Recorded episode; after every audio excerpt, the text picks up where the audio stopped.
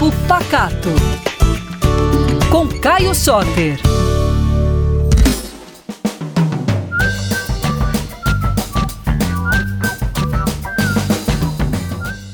E aí pessoal, tudo bem? Estou aqui mais uma vez para falar de cultura de Minas Gerais e de muita comida boa.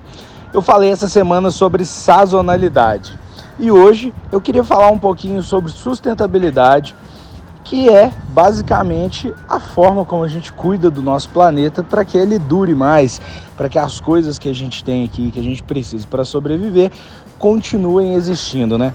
Quais as medidas de sustentabilidade você toma no seu dia a dia?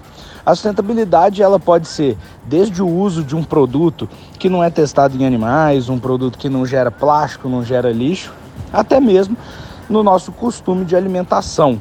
Né? A maneira como a gente se alimenta também impacta muito no meio ambiente. Você sabia disso? Bom, vocês sabem que eu adoro um porquinho, um frango. Eu tenho uma dieta onívora, né? Eu como não só legumes, mas também carnes. Mas o veganismo e o vegetarianismo são duas posturas, duas dietas alimentares que ajudam muito o meio ambiente. Você sabia que um dos grandes motivos para a gente estar tá vivendo esse calorão todo, esse aquecimento global, são os gases emitidos pelos rebanhos bovinos principalmente os bovinos, ao redor do mundo?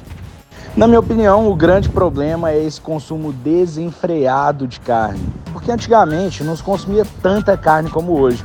Mas depois que os rebanhos cresceram, a tecnologia no campo aumentou e ficou muito mais fácil produzir um quilo de carne, essa carne ficou mais viável para a população. E hoje, em todo lugar que você vai, tem muita carne, tem muita proteína animal.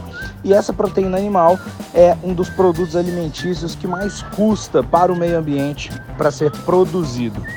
O consumo de água é muito grande, a emissão de gases que vão afetar o, é, o efeito estufa e vão piorar o nosso clima também são muito grandes.